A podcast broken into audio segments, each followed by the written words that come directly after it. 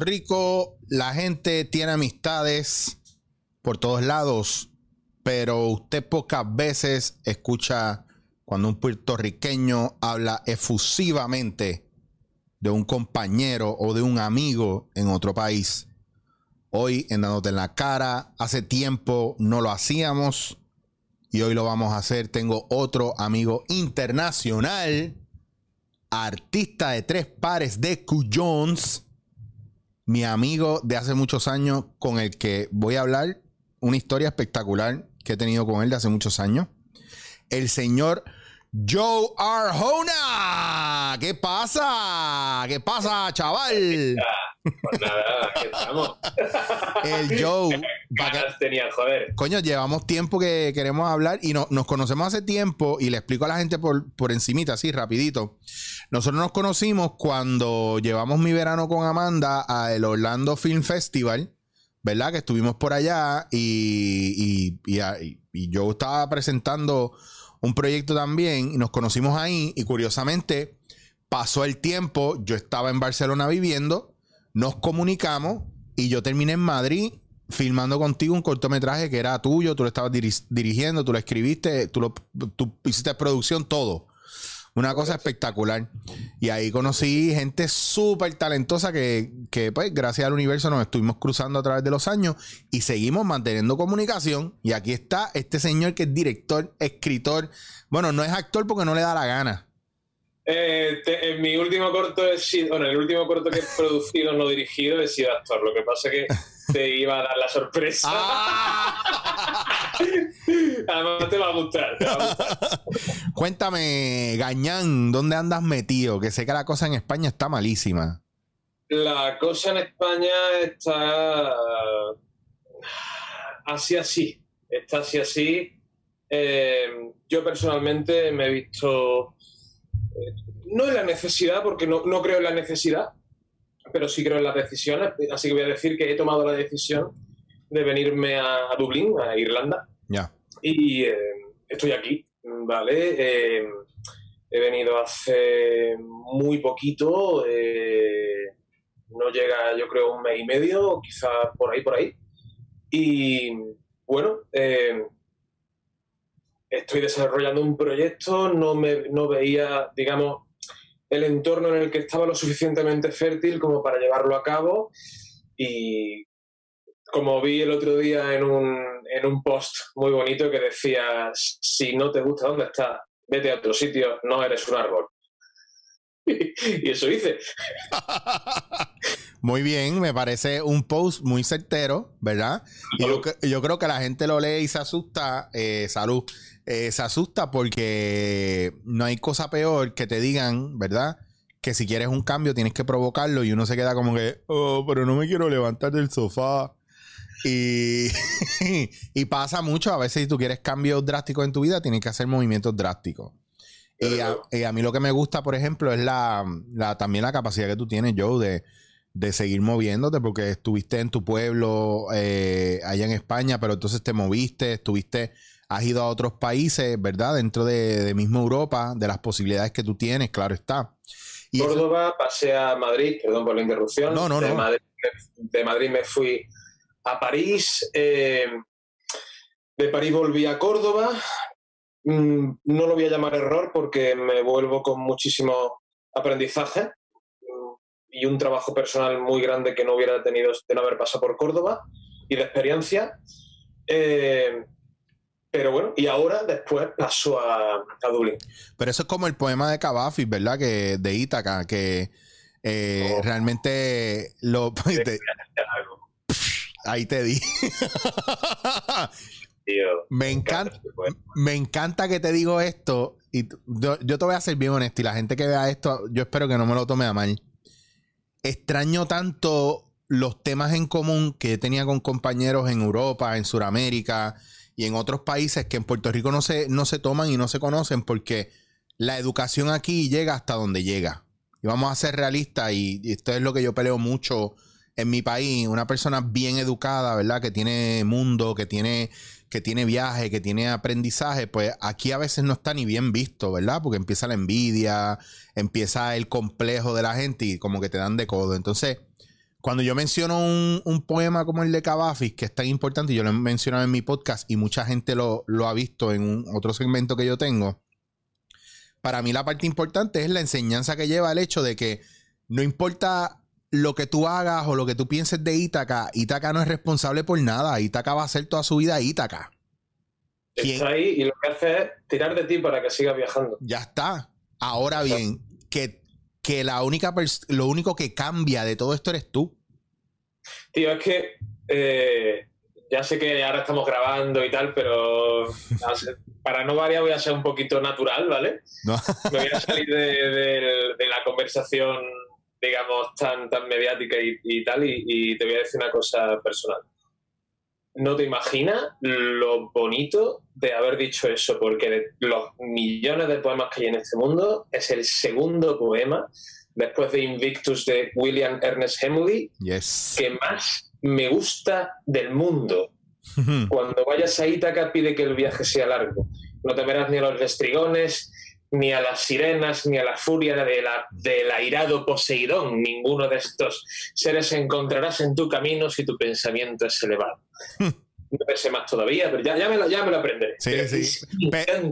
Pero qué brutal que en ese momento se habla del pensamiento elevado, que no es otra cosa que la, que la vibración elevada, ¿verdad? De tú generar eh, esa oportunidad, ¿verdad? Y ese poder. Y, y es como en esta situación para mí, el- la, la pandemia es parte, ¿verdad? De, de eso, de esa medusa, ese Poseidón, ese, esas aguas, ¿verdad? Ese cíclope.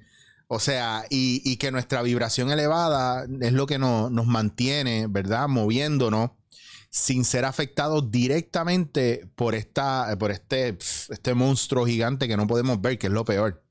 Que de repente lo, tienes al lado tuyo y no lo sabes. Entonces, estar viajándose, moviéndose, lo- la economía sufriendo, la gente sufriendo, ¿cómo, ¿cómo desde tu punto de vista de director, ¿verdad? Y de escritor, o de artista en general, eh, te está afectando, pero a la misma vez te está alimentando. me está afectando económicamente, porque yo me fui de Córdoba a Dublín desesperado y con unos problemas de ansiedad muy grandes. Eh, lo que dice el pensamiento elevado, eh, bueno, supongo que es un trabajo y por mucho trabajo que tengas siempre hay situaciones que te terminan echando un poco hacia abajo. Y yo me fui, no voy a decir la palabra depresión, porque gracias a Dios y gracias al trabajo personal que, que he tenido con, con mi, bueno, terapeuta, guía espiritual, Cristina, a la cual le mando un saludo enorme, Cristina Camillas, eh, pues no, o sea, me ha mantenido al borde de lo que podríamos llamar depresión, pero he estado al borde y desde luego la ansiedad me la he comido con patatas. O sea, mm, y desde que me he ido, tuve, tenía ansiedad todo el día, todos los días, fue venir aquí y desapareció, tío. Claro. Eh, una, una puta pasada. eh, lo, que, lo que hace tomar una decisión que, que, que te- tú te veas cogiendo las riendas de tu vida, ¿sabes? Eso es medicina para alma, es increíble. Y ahora mismo eh, la gran mayoría de las personas sienten que no tienen control sobre su vida. Y es- Sí, correcto. Es normal también que piensen así y dentro de unos límites tienen razón, pero hay que ver dónde está el camino, ¿vale? Porque aunque haya más maleza, Claro. sigue habiendo un camino ahí para cogerlo. Claro, y yo creo que ahí viene, ¿verdad? Cualquiera, o sea, podríamos poner muchas excusas por las cuales no movernos y hacer cosas. Eh, sé de gente que tiene hijos, pareja, etcétera, etcétera, etcétera. Pero va más allá, ¿verdad? De todo esto, porque también si estás, si estás donde estás, es porque tienes que estar ahí. Desde luego. Y hay muchos momentos donde lo que no te permite moverte es que te falta algo, ¿verdad? Para que engrane, para entonces poder avanzar. A veces, no a veces no, es- no es ni cuestión de, de forzarlo o de empujarlo o de obligarlo, es cuestión de sentarse un momento, analizar dónde está uno de, en ese momento y, y empezar a trabajarlo. Y ahí a veces me ha pasado que cuando yo me siento y me quedo tranquilo y, y pego el grito de ya, cállense, que se lo digo a mi mente, de verdad, porque está llena de mierda a veces. Ahí entonces viene, ¿verdad? Como una, una dirección un poco más clara y más en las artes, porque mira ahora, eh, Joe, no, yo como actor, ¿verdad? Y tú como, como, ahora como actor también, ahora enterándome que... eh, Ha sido una cosa pequeña. Eres, eres, eres hijo de Tespis ahora. Estudia Chejo, ¿sabes? Estudia Chejo. ya verás el corto. Eh, Tiene unas capacidades interpretativas sobrenaturales. ¿no? Pues a lo que voy con eso es que pues no vamos a ver teatro, los cines están recién abriendo ahora, yo empiezo a filmar un, o empecé a filmar una, a, rodar una película, ahora empecé el proceso de preproducción y eso, y ahora durante octubre y noviembre vamos a estar en, en proceso de filmación, entonces, eh, ¿dónde la vamos a ver? ¿Va a haber una premiere? ¿Eso va directo a, a DVD, como quien dice? ¿Vamos para Netflix? No sé, no tengo ni idea, o sea, el contacto con el público en medio de la pandemia el, el actor se alimenta, ¿verdad? Y, y el- y el- y las artes se alimentan de, de la... re- es una retroalimentación con el público. ¿Me entiendes? Claro sí, ¿Cómo lo ves?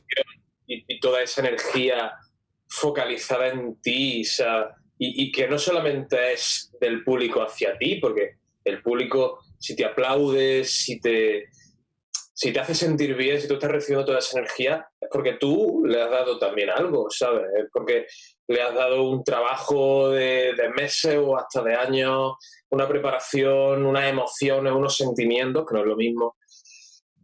Es, Mm. es un intercambio muy bonito, Claro. muy bonito. ¿Cómo, ¿Cómo lo ves ahora? ¿Volveremos a una nueva normalidad o a una vieja normalidad? ¿Qué- ¿Cómo ves la industria? Yo no te he preguntado todavía y a lo mejor no me quieras contestar, pero ¿qué estás haciendo en Berlín, cabrón? Berlín, no, coño, que Berlín está en Alemania. En Dublín. En Dublín, en Dublín, en Dublín. Mira, mira, estoy colorado, tío. Yo pensé, yo pensé, a mí se me. Berlín no, Dublín, puñeta. A ver, escúchame. Rubia hay, pero no es lo mismo.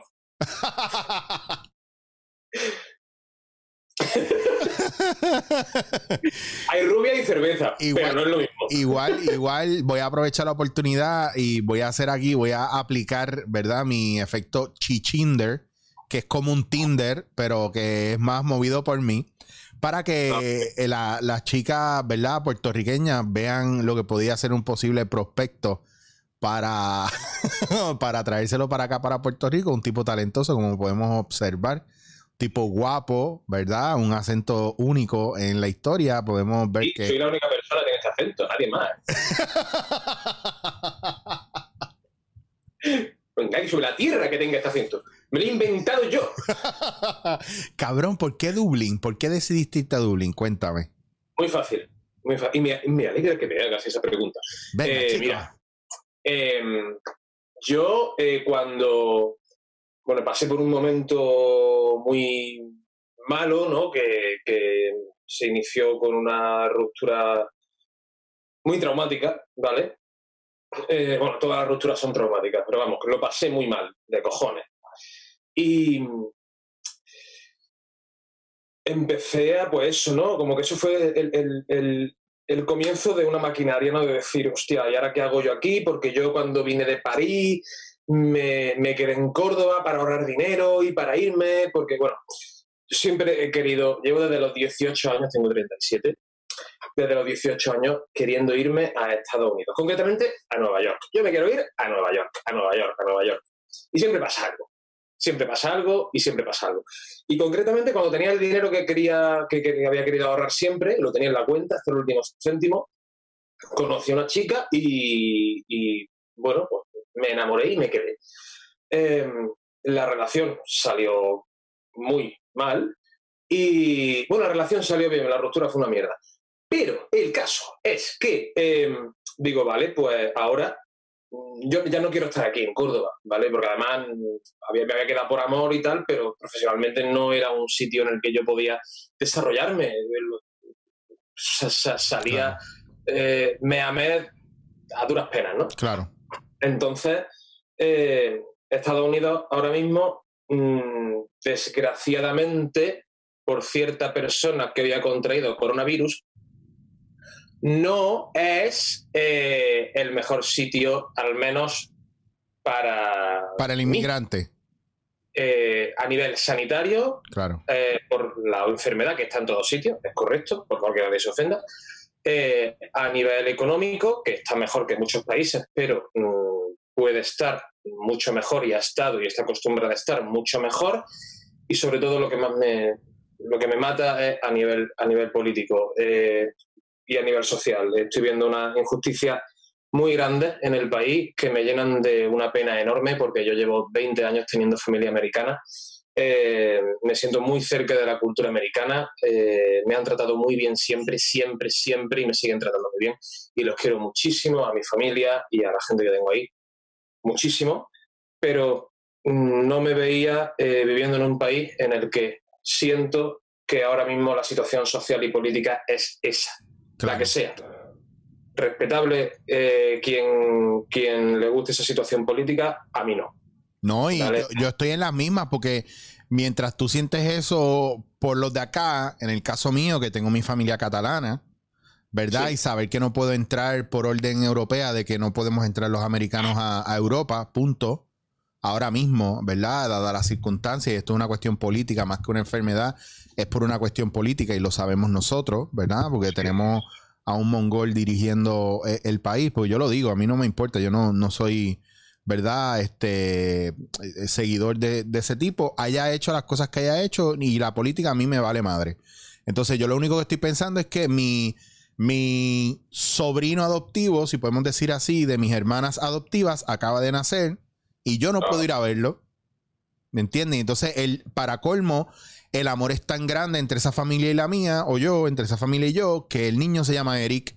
eh, en honor a mí también. Entonces, eso me rompe el alma. Tú sabes, y no voy a hablar mucho porque ya siento, ¿verdad? Los, los pelitos Sí, y el ojito y ya siento. ¡Ah! ¡Hostia! Entonces. Quiero un poquito que se te pase. Sí, no, ah, no, si ahora yo voy a, a fumarme la pipa de la paz, tranquilo. su poquito de orégano, o sea, pones un poquito de orégano. Claro, bueno, aquí la ventaja. La ventaja que tengo es que tengo receta de cannabis medicinal, así que bendecida Ay, sea, sí. bendecida sea mi osteoartritis porque me ha permitido consumir esta bella planta. Luego, Anyway. luego le echas la foto y me la pasas por WhatsApp. El punto es que dentro de todo, ¿verdad? Es una, es una cuestión complicadísima y más ahora que eh, el problema tampoco es el liderazgo solamente, es que tú ves la gente, porque yo siempre he dicho que no es Dios, son los seguidores. Y wow, los seguidores son cien mil veces peor que él. Entonces la gente está volviéndose loca y más y me- en medio de una pandemia que lo que hace falta es una unión de- de- del país, una unión del pueblo, eh, una búsqueda, ¿verdad? De, de crear equidad, igualdad, no sé. Y yo lo que veo es más separación entre todo el mundo. Sí, lo, lo dijo su propio secretario de Seguridad, ¿era? Secretario de Seguridad Nacional, Sí. creo que era. Es el único presidente que he visto en mi vida que ha abogado por la separación del pueblo americano y no por la unión. Sí, pero una cosa estúpida. Estúpida. Bueno, Pero Eh, no vamos a hacerlo de él porque ya bastante foro tiene y le deseamos pronta Sí, sí. recuperación al coronavirus que le dio Donald Trump y que podría morir por culpa de Donald Trump, el coronavirus. Así que le deseamos. un mensaje. Mm, Tony, recupérate, de verdad, recupérate. Que yo la muerte no se la deseo a nadie. Pero vete a las Bahamas, ¿sabes? A una isla. Ahí, puta madre, tú bien. Tú con tu, con tu piña cola, tú bien. Pero a las Bahamas. Ya está. El caso.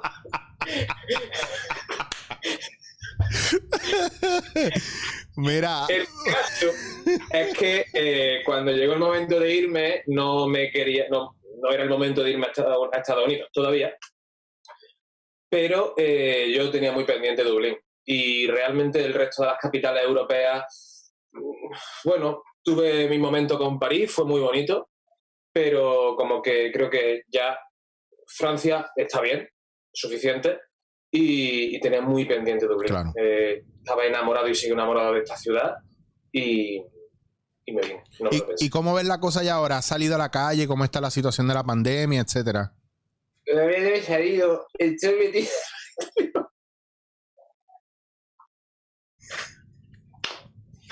Hostia, voy a tener que comprar un filtro, ¿sabes?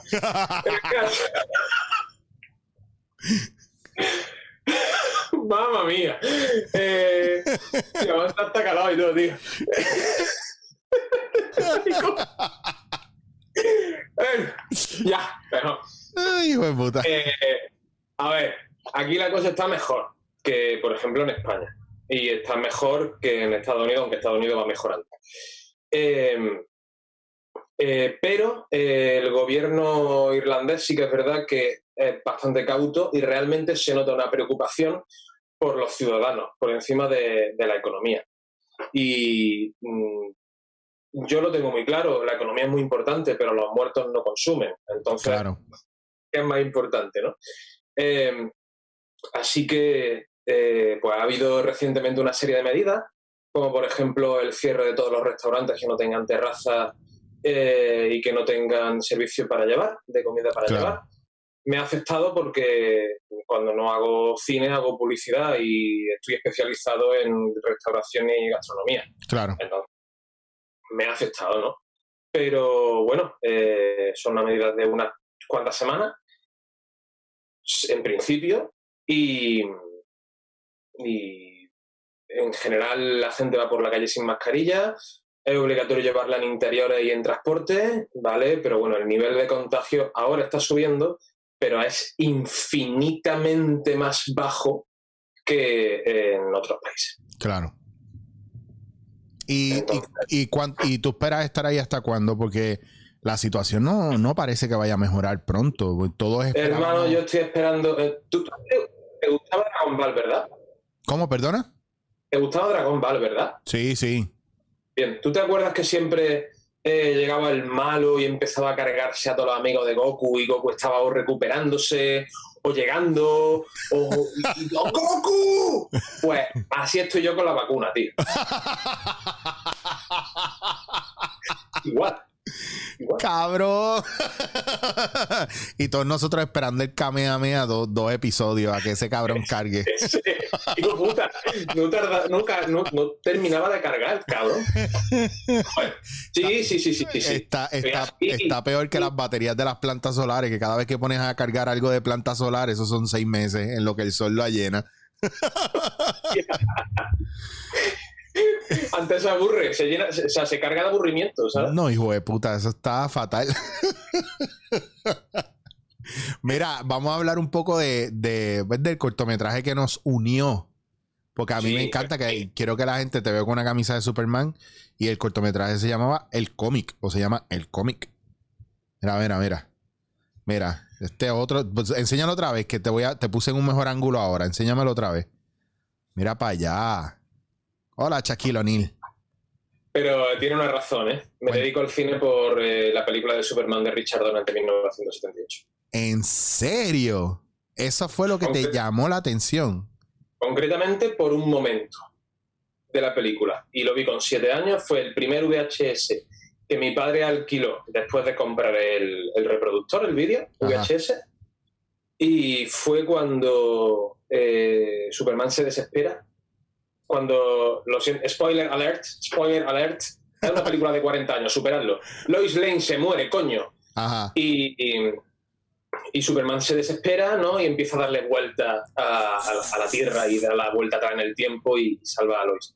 Y me pareció algo tan potente que dije, yo quiero eh, mover estas emociones, esto que estoy sintiendo yo tan potente, tan fuerte, contar esta, esta historia con tanta fuerza, eso lo quiero hacer yo. Claro. Y, y- y gracias a ese justo ese momento me dedico al cine. Entonces para mí esto es muy importante. Wow. Wow, wow, wow. Qué fuerte y qué bueno que me cuentes esto. Y me encanta escuchar esto porque a veces la gente no entiende que, que basta con, con algo que parece sencillo o, o está por encima de cualquier cosa, ¿verdad? Algo que parecería superficial, de repente es algo bien, bien, bien importante. Ojo, para un niño en esa época de siete años. Sí, Com- completamente. Siete añitos. Mira para allá. Entonces, que sí, que sí, nuestro entorno o lo que está sucediendo a nivel cultural afecta directamente a los niños. Y ahora, por ejemplo, en medio de la pandemia, y lo uso y yo lo saco porque me encanta buscarle las cinco patas al gato. eh, están pasando cosas que están afectando emocionalmente a los niños y que están forjando los hombres y las mujeres del mañana. Entonces, no estamos siendo cuidadosos con eso, al contrario. Y menos, y menos con, con lo que estamos viendo, ¿verdad? En cuestiones políticas. La cosa en España a nivel político, cuando yo me fui, estaba bien, bien, bien, bien, bien complicada. Bien complicada. Habían o sea, era una maravilla con comparación con cómo lo tenemos ahora. Ah, bueno. Eso era un espectáculo. Madre mía. Si vamos a hablar de política, esto lo tiro, me pongo un whisky, ¿sabes? no, cabrón, vamos a hablar del cómic, porque si yo entro en política ahora, estamos siete horas en un podcast y nos vamos a parar. Vale, el cómic. ¿Por qué hacer? ¿Por qué? O sea, me acuerdo de la historia como si fuera hoy.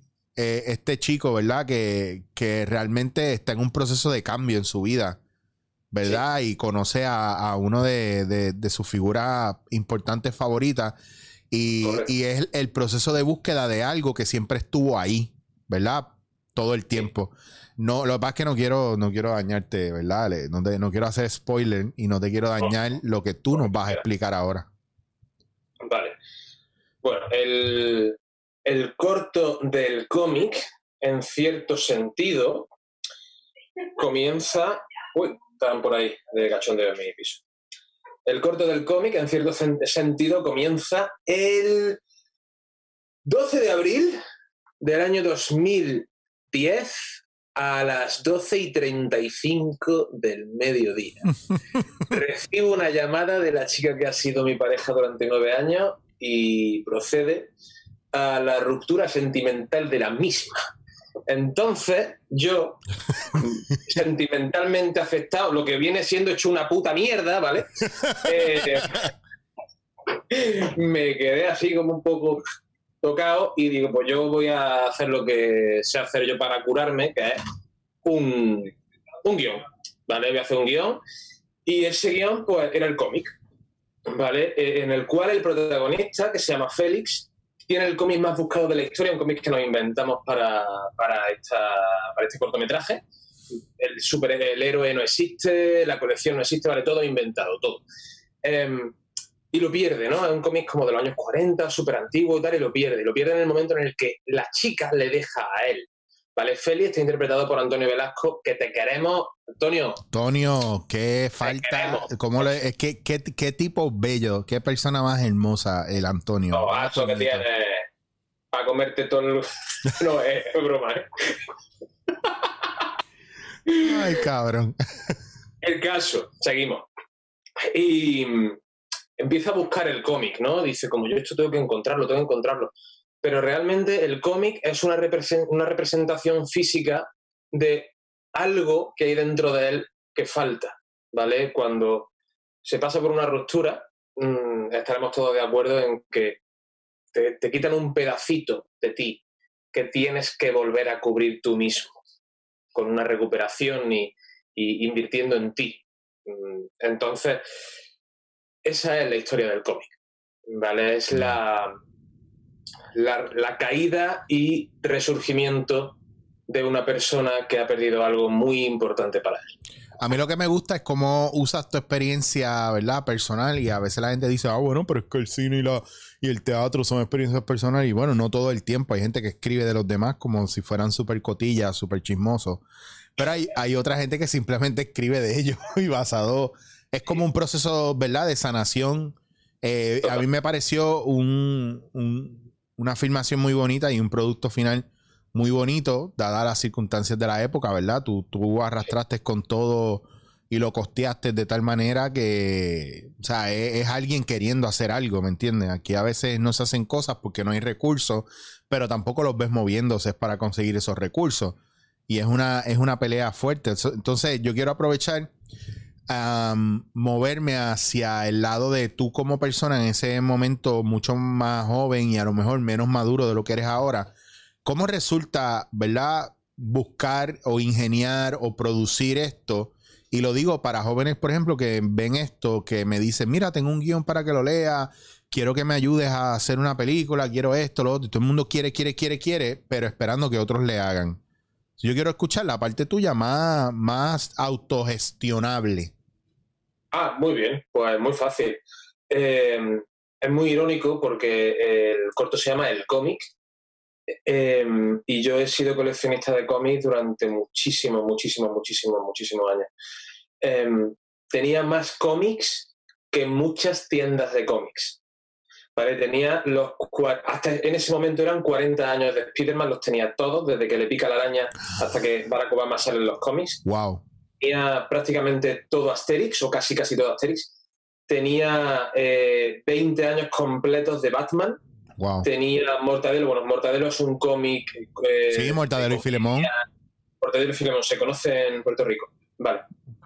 Pues tenía mm, casi. Te- tengo que ser bien honesto. No, no es que se conozca en Puerto Rico, es que yo, yo sé Bueno, que es Mortadelo y Filemón. Mortadelo y Filemón es un cómic muy importante en, en- en el mundo de los cómics. Eh, pues tenía muchísimos, tenía unas 500 películas aproximadamente y tenía figuras de coleccionismo muy importantes después de muchos años. Estoy hablando de Máster del Universo de 1983 sin abrir. Wow. Estoy hablando de todas las tortugas ninja con Shredder, con... eh, Sí, de la época más ochentoso. Todo sin abrir, ¿eh? Ya. Todo sin abrir. Eh, tenía las principales figuras de la serie de animación de Batman de los 90, el halcón milenario de Micro, de Micro Machines. Bueno, el caso, muchísimas cosas. Lo vendí todo. Todo. Wow. Todo. Todo. ¿Vale? ¿Por qué? Porque es muy fácil. ¿Quiero vivir del cine? Sí. ¿Quiero vivir de, de leer cómics? ¡No! ¡Nadie vive de leer cómics! ¡Nadie! ¿Vale? Entonces lo vendí todo y saqué 10.000 euros, que eh, en. Estados Unidos pues será una cantidad pequeña, pero en España con 10.000 euros puedes hacer un rodaje de un cortometraje, ok, decente. Mi familia también me ayudó, eh, tuve que trabajar, cubrir deudas después, porque el, el- el- Sí, la, la postproducción se extendió la bastante. coproducción se extendió mucho. De hecho, me fui a Francia buscando una coproducción. Al final lo gestioné todo yo. En fin. Eh, me ayudó muchísima gente por el camino. Tanta gente que si me pusiera a nombrarlos a todos sería imposible. Eh, pero están todos los agradecimientos del corto, así que por favor, ve el corto y los agradecimientos. Ahí están todos. Eh, mis amigos de Tupper Art, eh, mi familia, muchísima gente a la que quiero muchísimo y, y a la que quiero todavía más después de eso me ayudó muchísimo. Y lo bueno es que cuando por fin pudimos ver el resultado final, era como tanto tiempo para dar a luz a este bebé, ¿verdad? Que tú llevas estando tantos Sí. años. Sí, vaya para tu macho. ¿Y cómo te sentiste cuando lo viste? Porque ¿cuánto tiempo se tardó? Para que la gente tenga una idea, ¿cuánto tiempo se tardó? Y para que, ah, porque hoy día falta paciencia.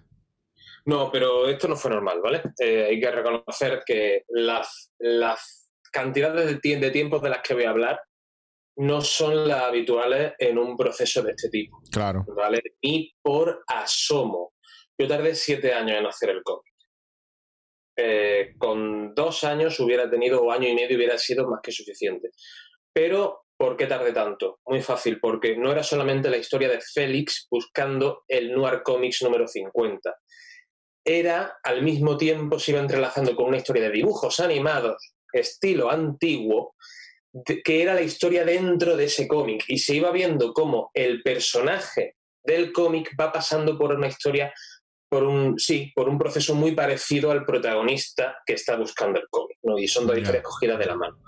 Eh, yo soy director de imagen real, no soy director de animación, son dos cosas muy diferentes. Entonces, eh, eh, intentamos, un equipo de ilustradores súper entregados, intentamos dar vida a esa animación, pero la ilustración y la animación son dos cosas muy diferentes. Decidí eh, irme a, a París, a la principal eh, meca de, de la animación europea, a buscar una coproducción. Eh, la coproducción, desgraciadamente, no, no llegó, para qué vamos a decir otra cosa. Y al final, pues decidí montar únicamente la trama de imagen real y, y ese el cómic de, es el corto del cómic. Claro. Que si lo hubieras podido hacer, hubieras tenido esa mezcla entre los dos, entre la animación Sí. y- y Y filmación real como tal. Pero aún así no te detuviste y como quiera sacaste un resultado, aunque haya pasado tanto tiempo, y me imagino que estarías súper contento cuando por fin pudiste hacer algo. Sí, y mm, quiero decir algo por si le ayuda a la gente que, bueno, pues que se vea un poco atado con el tema de quizás responsabilidades familiares, responsabilidades mm, profesionales, porque no muchas veces tenemos la oportunidad de vivir de, de lo que nos gusta y tenemos que ser camarero, como he sido yo, y a muchísima honra y con muchísima felicidad, eh, o cualquier otro empleo, ¿no? Eh, cuando yo terminaba de mi jornada laboral en, en, el restaurante, en Casa Pepe, de la judería, eh, salía a la una de la mañana, a las dos de la mañana, me iba a la oficina de unos amigos de Taperart que tienen eh, Max, porque mi ordenador en ese momento no era lo suficientemente potente para editar el corto, eh, y mientras que ellos estaban durmiendo, yo tenía mi llave, entraba, eh, utilizaba Submax y montaba mi corto desde las 12, 1, 2, 2 y media de la mañana hasta que me aguantase el cuerpo, hasta las 6, hasta las 5 y luego pues dormía una hora, me iba a trabajar en el restaurante y al día siguiente exactamente lo mismo. Wow. Eh, si tú amas con locura, con sana locura, con cuerda locura, como yo digo, lo que estás haciendo, eh, saca la energía. No sabes ni de dónde, pero no te cansa y cuando te cansa, un poquito de sueño es más que suficiente. Luego siempre tienes un día a la semana para descansar, para hartarte de dormir recargar las pilas para la semana siguiente. Eso te lo garantizo. Y eso es algo que a veces la gente no entiende y no mucha. Oye, ahí virgen aquí. ¿Tú, escuchaste eso? Sí, es un vibrador, ¿no? Sí, es que. Ok, ya está. ya lo acomodé, es que no había acomodado. Volviendo al tema, que a veces pasa que la gente se rinde rápido y estamos viviendo una, una época de, de, como dicen, de, de fast food, que es come y vete prácticamente sí. y mucha gente no, no, entiende lo que conlleva y a veces ven gente como tú y como yo que nos tomamos un tiempo en unos procesos que otra gente los quieren hacer de la noche a la mañana. Lo que nos ha tomado a nuestros años aprender y desarrollar, ¿verdad? Es como para mucha gente ahora mismo es como obsoleto y yo pienso que no, que hay unas bases ahí. Volvemos al poema de Ítaca, eso es lo que forma el carácter, es lo que forma ¿verdad? Las ganas que uno pueda tener o el amor que uno le pueda tener a algo. Mientras más tiempo usted se envuelve en algo, más tiempo usted lo va a aprender a respetar y a, y a tomar en cuenta y no a dejarlo pasar por alto. Mira, este. ¿Cómo? Y más forma parte de ti. Ajá, ya. Pues mira, Joe, yo te iba a preguntar entonces, ya que tú quieres ir a Estados Unidos, va, voy a hacer la convocatoria abierta a las chicas que están viendo, ¿verdad? Este programa. no, yo no te quiero empatar con una puertorriqueña, son difíciles, cabrón. no, por favor. Tú no quieres ser, tú no, o sea, tú no quieres ser un hombre sometido en este país, no, no. Muchacha, una cosita tranquila. ¿sabes? No, tranquila, tranquila no. Estas nenas no, no. Luego nos, volve, nos volvemos locos, pero en el día a día tranquilidad, cordura. No, no, no, cabrón. Tú no. No, no, hasta que tú no estás con una puertorriqueña, tú no le das gracias a Dios de haber sido otra cultura. Pues me, te lo hice de broma, ¿eh? No, no llamé. No, me, me, van a cortar la cabeza a las nenas que estén viendo esto. Mira, Joe, te quiero agradecer por tu tiempo. Ya voy a resumir. Vamos a, a llegar a un final de esta conversación porque espero en otro momento que volvamos a hablar y me cuentes de estos nuevos proyectos. Pero no quiero irme sin, primero que todo, darte las gracias por haber confiado y creído en mí para ser parte de tu proyecto del cómic. Me pareció algo, una experiencia espectacular. Yo me la pasé súper bien. Y fue un momento bien bonito en mi vida poder compartir con otro compañero de otro país, de otro mundo, ¿verdad? Este amor que nosotros tenemos por los cómics y, y, por todas estas cosas espectaculares, porque recuerdo los días que nos tocó firmar en la tienda de cómics, que para mí fue espectacular. Y todo el proceso, ¿verdad? Con, con, Antonio fue bien, fue bien espectacular. Mi personaje de su mejor amigo, ¿verdad? Un poquito la voz de la conciencia, eh, el hombro de apoyo, tú sabes. Eso para mí fue espectacular y, reafirmó muchas cosas en mi vida y en mi carrera. Y te quiero dar las gracias porque a mí me pareció una oportunidad bella dadas las circunstancias de la época y cómo nos teníamos que mover y que no sabíamos para dónde iba, lo que queríamos era, era trabajar y hacer. Y eso es bien importante y es parte de la llama fuerte del cine y, el arte, que es, hay una inquietud y nosotros tenemos que resolverlo haciendo, expresándolo. Así que te toca agradecer eso. Yo te quiero agradecer a ti que te recorriese en medio mundo para, eh, para venir a un proyecto que te había mostrado un chico que habías conocido en un festival. Eh, que te tirases de esa forma a la piscina con, con esa confianza plena y, y que trabajásemos juntos por primera vez, hablando por primera vez, en, en, un proyecto que además es el rodaje en mi vida que más he disfrutado, que se dice pronto, ¿eh? Y buena, buena culpa de ese disfrute lo tienes tú y voy a hacer un pequeño inciso, un ejemplo, ¿vale? De algo que te hace disfrutar un rodaje. Este señor, tan maravilloso, llegaba, le dio un día por ahí, dice, lo voy a hacer. Se acercaba a la gente y decía, oye, ¿te acuerdas de Tony? Y decía el otro, Tony, no. Dice, pues si se acuerda de ti. Y le hacía así como si la cuchillara. La se iba otro y le hacía lo mismo. ¡Wow, cabrón! Roberto te envía saludos. ¿Qué es Roberto? Roberto era. Yo no recordaba eso, nosotros odiamos con eso mucho. Iba, dando el recado, iba dando el recado por ahí. En plan mafioso. Buenísimo, tío. Lo más cabrón es que se volvió una norma, ya lo estábamos todos los días, alguien caía. Mira, hablaste con Joel, que Joel. Mm, mm, mm,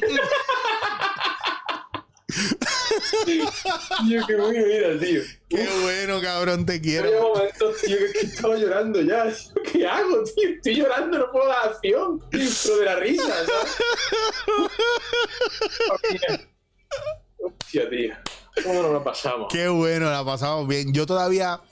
Mira, yo te digo, hay una cosa bien importante para mí en un rodaje y si no la estamos pasando bien, la energía no va a fluir y ese rodaje va a ser una mierda. Para mí es tan importante que hasta el sol de hoy, todo rodaje que yo he estado, cualquier persona que viene con una vibra negativa, yo peleo con esa persona y tiene que salir del set.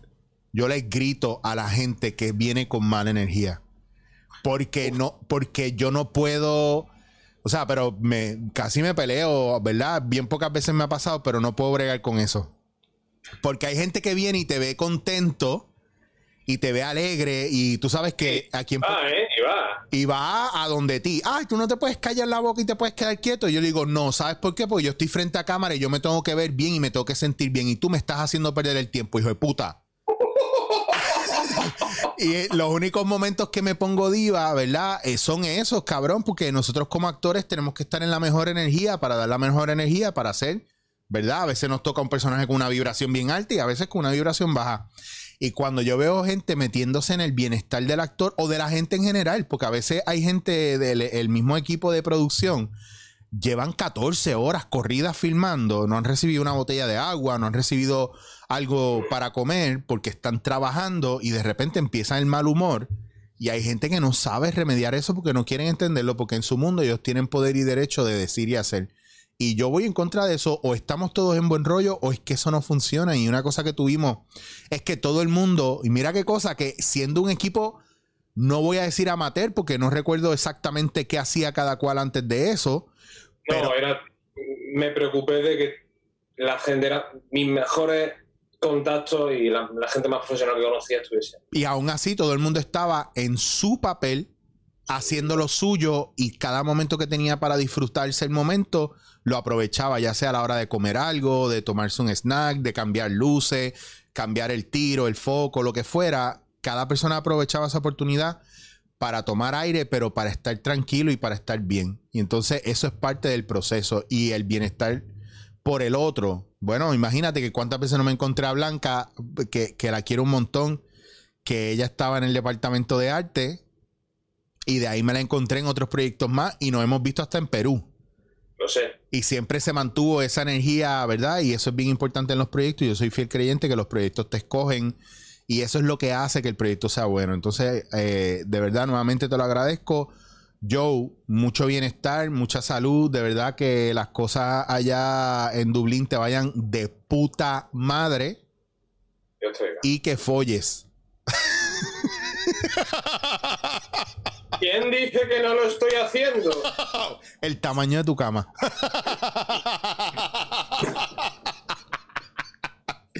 Ay, cabrón. Te quiero, hermano, que estés bien. Estamos en comunicación. Dios, Seguimos. Joe, dale, dale tus redes sociales a la gente que te quiera seguir. Y Claro que sí. Chicos, tengo dos redes sociales. Eh, bueno, en Facebook soy Joe Arjona, Joe Arjona. Joder. Eh, voy a salir el primero. Si buscáis así, voy a salir el primero. Y en Instagram es arroba arjonajoe para el... Bueno, personal, personal no tengo ninguno, pero bueno, eh, el mío y el de mi productora es arroba arjonainframes. Lo he empezado hace poquito, tiene algo menos de seguidores, pero también podéis seguirlo. Y es donde voy contando los proyectos que voy, los avances de los proyectos que estoy desarrollando. Bello. Y ahí está, para que ustedes también se mantengan en comunicación con el Jojo, con el Joe, Joe Arjona. Joe.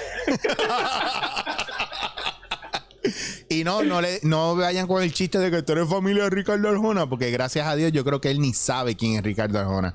Así, Dice que era Ricardo Arjona, No, gracias güey, a la colaboración de, de Buenos Feligreses, ¿vale?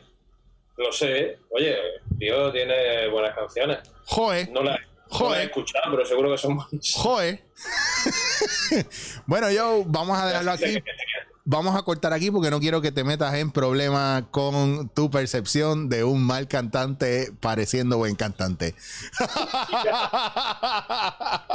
no, me van a masacrar, me van a masacrar aquí las nenas. No, a mí me gusta Ricardo Arjona. Es una mierda ahora mismo. Joe, te amo. Y yo, tío. Qué bueno tío, verte, qué bueno escucharte, te ves muy bien. Mucho éxito y que esta pandemia no pueda sobre ti. Te amo, mi amor. Estamos en comunicación. Después te escribo con calma. De- voy a hacer un cierre aquí solo y te vuelvo y te escribo. Chao, cariño. Bueno, señores, ahí ustedes tenían a mi amigo Joe Arjona eh, de Córdoba, España. ¿Queréis hacer un cine espectacular? Eh, nada, gracias porque Joe ha sido parte de mi vida y de mi proceso de formación, ¿verdad? En el medio en el que estoy, la importancia de colaborar con gente de otros países es bien importante. Eh, nos ayuda a salir de nuestro regionalismo, ¿verdad? Pero no perder nuestra identidad. Eh, y eso es bien importante. Así que que acabe la pandemia y podamos volver a viajar y hacer cosas espectaculares. Eso es lo único que, que estoy queriendo. Así que un abrazo, gracias a todos. Esto fue Dándote en la Face. Estás escuchando Dándote en la cara. Dándote en la cara.